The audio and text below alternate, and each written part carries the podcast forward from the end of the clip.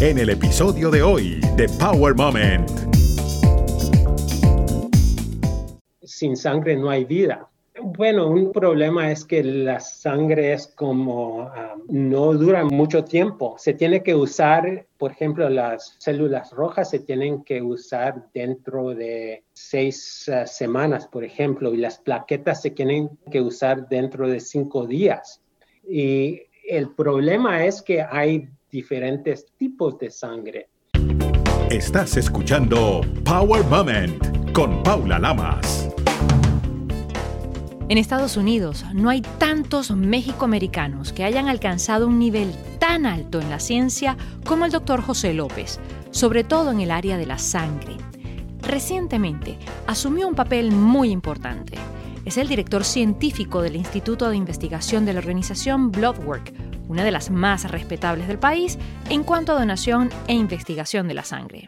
El doctor López un líder reconocido internacionalmente en hemostasia y trombosis, nos habló de cómo está la sangre de los latinos, lo que podemos hacer y sobre todo cómo podemos contribuir a que durante esta pandemia mueran menos personas, gracias a este preciado líquido. Usualmente cuando vemos sangre a muchas personas le da miedo, a otras les da susto. Cuando somos niños la asociamos con dolor. Cuando nos caemos, nos raspamos, nos hacemos una herida. Pero ¿cómo termina uno investigando la sangre? Bueno, para mí la sangre es eh, el fluido más vital que hay en la vida. Sin sangre no hay vida. Y como también usamos, eh, nos da miedo, pero también nos representa a nuestros parientes, nuestra familia yo empecé a, estudiar la sangre porque vi a un paciente que tenía un problema con trombosis, que era demasiado interesante y que no se entendía. Y por eso me fascinó la sangre y, desde entonces estoy estudiándola.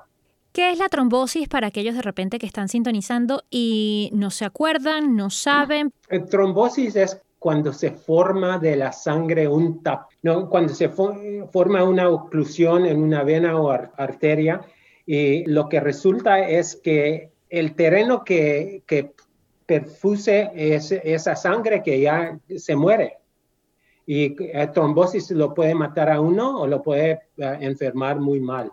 ¿Es cierto que las trombosis son muy populares o se pueden dar en los aviones cuando uno va volando?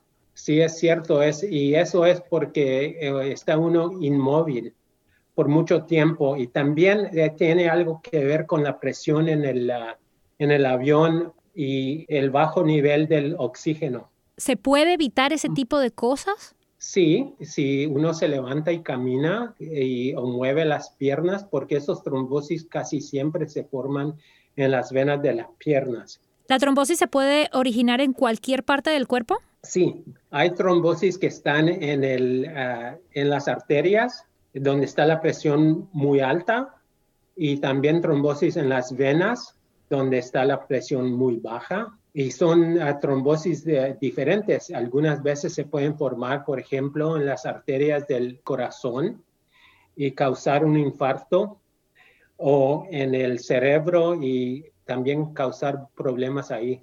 Usted es el primer latino en alcanzar la posición de jefe del Instituto de Investigación de la Sangre de la organización Bloodwork a nivel nacional acá en Estados Unidos. ¿Qué significa para usted esto y cómo logró llegar hasta allí? Cuando hice residencia, entrenamiento de medicina, la hice en Universidad de Washington. Entonces conocí a, este lugar y después me fui primero a San Francisco y luego a Houston, en Texas, y ah, estaba haciendo investigación allá y, y, quizás tuvo mucho éxito mi investigación y fui reconocido. Y cuando estaban buscando a alguien que fuera el líder de este instituto, me preguntaron si tenía interés. Y como me gusta muy mucho el, eh, estado de Washington y Seattle, eh, quise regresar para acá. Sí, es, eh, es una cosa muy importante para mí que, que me hayan escogido y y poder ser un, um, se dice, un role model para otros latinos y otras uh, poblaciones minorías.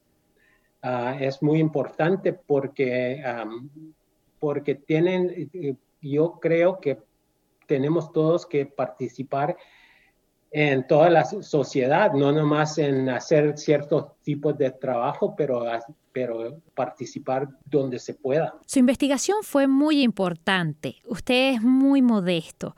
¿Nos puede explicar con palabras sencillas eh, de qué se trata el Molecular and Transitional Study in Hematologic Disorders o el estudio molecular y de translación en cuanto a los desórdenes hematológicos?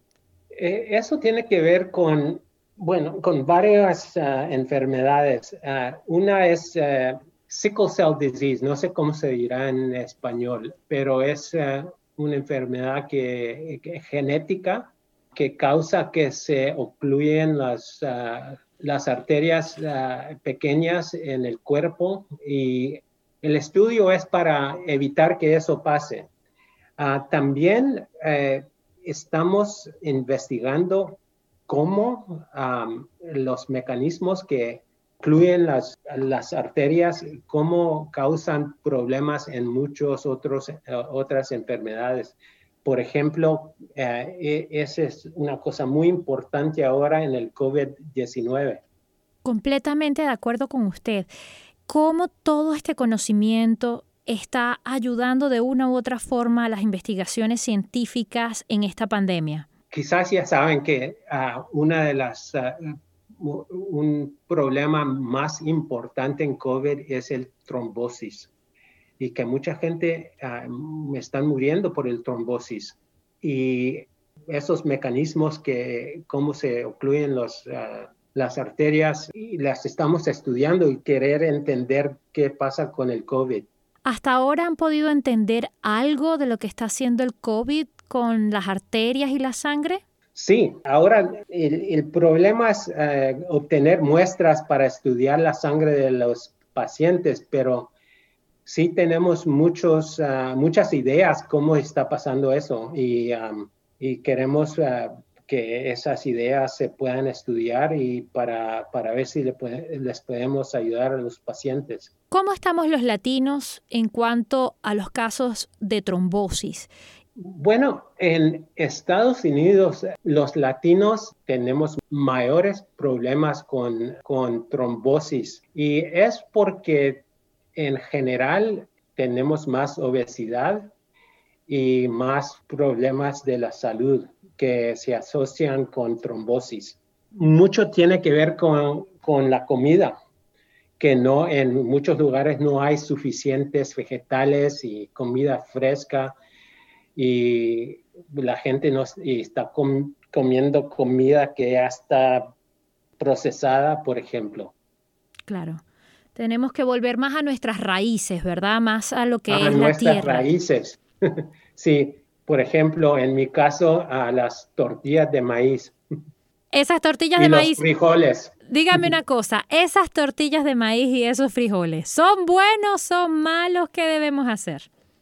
Son buenísimos. Los frijoles son la comida que se asocia más con vida larga. ¿En serio? O sea, si comemos más granos, podemos alargar nuestra existencia de alguna manera granos integrales y frijoles, legumbres. Aún y cuando tengamos diabetes o cuando tengamos alguna otra enfermedad. También. Ah, qué bueno saber eso, porque a veces hay personas que dicen, no, no puedo porque tengo diabetes, ah, no, no puedo por esto. O sea, que si los granos sí nos ayudan independientemente de la condición de salud.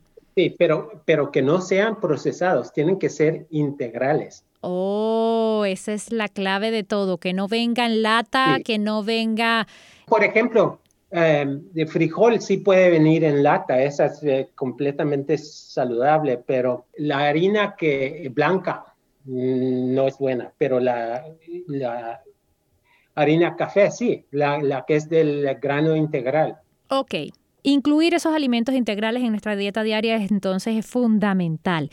Otra cosita que es bien interesante ahora que usted está hablando de sus raíces es que usted nació en Nuevo México y digamos que ya son varias las generaciones que vienen de su familia por esta región. Cuéntenos un poquito de, esa historia. De lo que sabemos de la familia es que llegaron en Nuevo México más o menos al inicio del siglo XVII y que ahí se quedaron y esa parte primero fue, eh, era la parte norte de Nueva España y después um, fue parte de México antes de la guerra entre Estados Unidos y México y ahí se quedaron todos los que estaban ahí antes y era eh, cultura completamente hispana, también había muchos nativos, los indios, que, que había muchos ahí también y todavía hasta cuando yo eh, me estaba, estaba joven, todavía se hablaba, se hablaba el español completamente, pero ya se está perdiendo. Creo que tiene 17 generaciones en total, ¿no?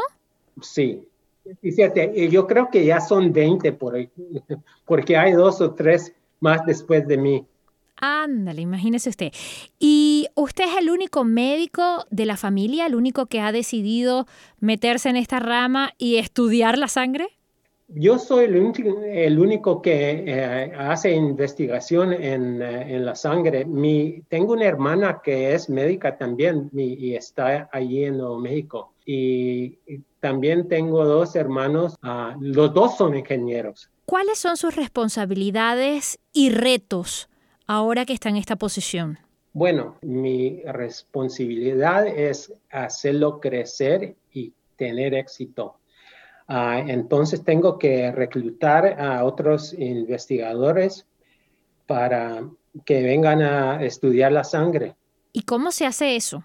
Bueno, ah, identificando a los que están haciendo buen trabajo y entonces invitarlos a que vengan a dar seminarios en, su trabajo y convencerlos que vengan a trabajar.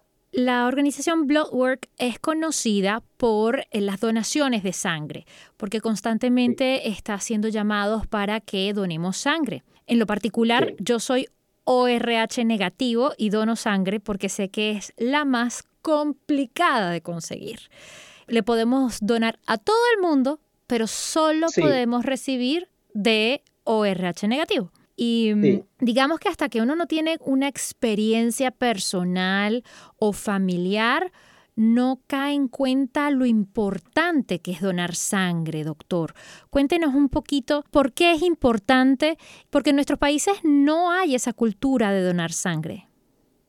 Bueno, la sangre, como ya dije, es sin sangre no hay vida. Y hay muchas condiciones donde nuestro cuerpo, la, la médula ósea no hace a las células de la sangre y esas tienen que venir de, de otra persona. Y el problema es que hay diferentes tipos de sangre y algunos tipos no se pueden ah, recibir por alguna gente y por eso tenemos que tener mucha sangre para que ah, haya sangre para todos los, ah, los, tipos diferentes. También, y esos son, son las ah, células rojas. También hay otros, otras células de la sangre, las células blancas y las plaquetas. Las plaquetas, si no tenemos suficientes plaquetas, es cuando hay alto riesgo de hemorragia. Exactamente. Entre ellos están los pacientes con cáncer, los mismos pacientes de COVID también están necesitando sangre, ¿cierto? Sí, y también, por ejemplo, pacientes que han tenido algún accidente o que donde, donde pierden mucha sangre y también los que tienen cirugías que donde pierden mucha sangre o tienen otros tipos de hemorragia. Exacto. Es importante esto porque siempre hablamos de donar sangre, pero muy pocos a la final eh, realmente son los que, que ofrecen ese brazo para donar sangre. ¿Por qué cree usted que en general siempre estamos cortos de sangre? ¿Por qué no tenemos suficiente almacenamiento de sangre a nivel nacional? Bueno, un, problema es que la sangre es como ah, no dura muy mucho tiempo. Se tiene que usar, por ejemplo, las células rojas se tienen que usar dentro de seis ah, semanas, por ejemplo, y las plaquetas se tienen que usar dentro de cinco días. Así es que si no se usan, ya, ya, ya no se pueden usar. Y es un problema, por eso tenemos que constantemente estar buscando que vengan a donar sangre. Wow. Esos son pequeños detalles que no tenemos en cuenta porque decimos, bueno, pero la almacenan, pero la trasladan y no nos damos cuenta que es muy sensible. El tema es delicado y si no se utiliza en el momento indicado, ya después no sirve más, ¿verdad? Verdad, sí. Ahora bien, ¿cómo cree usted que los latinos podemos ayudar en este sentido, tanto en estos momentos de pandemia como después de la pandemia? Yo creo que donar, que ir y ofrecerle el, el, brazo porque, porque hay muchos latinos que necesitan a la sangre. También yo quisiera que hubieran más latinos que hicieran investigaciones para, como dije ya, que eh, participemos en todas partes de la sociedad, porque así es donde em, se hacen las decisiones, así es como puede avanzar el pueblo. ¿Se acuerda usted el momento en el que decidió ser médico e investigar la sangre? Eh, sí, me acuerdo. Bueno, de investigar la sangre, ya era médico cuando hice esa decisión, pero para estudiar medicina estaba, a mí siempre me ha gustado la investigación y la ciencia. Y estaba pensando cómo voy a vivir donde yo quiero vivir y todavía hacer ciencia. Y pensé que era posible en medicina. Y cuando estaba estudiando la medicina, entonces por los pacientes que vi que tenían ah, problemas de la sangre, eh, me interesó mucho y así decidí estudiar ah, la sangre. ¿Qué le dice usted a la nueva generación, doctor? ¿Cómo usted puede motivar a esos jóvenes latinos, a esos jóvenes hispanos que de repente están conectados y no saben qué estudiar o de repente deciden ser médicos, pero no saben qué especialidad van a tomar? ¿Qué les puede decir usted para motivarlos a que se inclinen a estudiar la sangre? Bueno, eh, es que es una vida donde uno nunca se aburre que es tan interesante y también, y si uno hace investigación, uno puede seguir las ideas que tiene. Y, así es, eh, es, por ejemplo, si yo fuera un pintor ah, y, quería pintar eh, entonces eh, puedo pintar lo que me dé la gana y así es también ser eh, eh, hacer investigación, también ah, cantar o, escribir música, también esa es una cosa que, que, viene de las ideas que uno tiene y que, que es muy, ah, es especial porque es, es, una carrera donde a uno no le dicen qué hacer, uno decide qué hacer. Y por eso es para mí muy atractivo. Doctor López, ¿cuál cree usted que ha sido su power moment en la vida? El power moment, ay, ay, ay, eso es difícil. Quizás fue cuando yo había estudiado una enfermedad de trombosis y luego fui a ver a una paciente que estaba muy enferma, casi iba a morir y por haber estudiado lo que estudié, inmediatamente pude hacer un diagnóstico y esa mujer que era muy joven, ah, que ya estaba al punto de morir, sobrevivió y está saludable. Maravilloso. Salvar la vida se siente bonito, ¿verdad? Se siente muy bonito. Gracias, doctor, por salvar tantas vidas con sus investigaciones y durante todos estos años. Muchísimas gracias, doctor, por todo ese conocimiento, por sus palabras y sobre todo por representar tan bien y dejar el nombre de los latinos en alto. Muchísimas gracias. Recuerda seguir a Power Moment en las redes sociales, arroba Power Lamas, en Twitter e Instagram y en Facebook, Power Moment with Paula Lamas. Esta es una producción de GGSI.